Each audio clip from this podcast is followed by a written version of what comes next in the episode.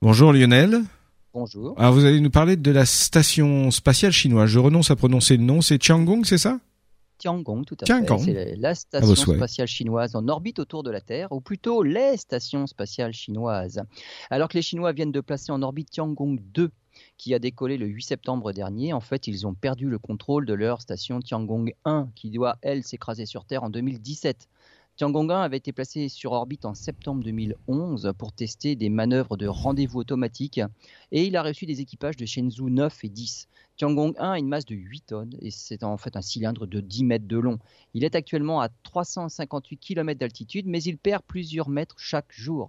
Même si la majeure partie de la station spatiale doit se désintégrer dans l'atmosphère, on pense que 10% de sa structure, dont les moteurs et des morceaux de 100 kg, pourraient retomber au sol. Les estimations actuelles indiquent que Tiangong 1 devrait s'écraser dans la deuxième moitié de 2017, mais il ne sera possible de déterminer avec précision où tomberont les débris que quelques heures avant la rentrée atmosphérique, ce qui ne laisse que peu de temps pour évacuer les populations en cas de besoin. Mais compte tenu de la proportion d'eau, il y a de grandes chances pour que Tiangong 1 finisse quand même sa descente dans l'océan.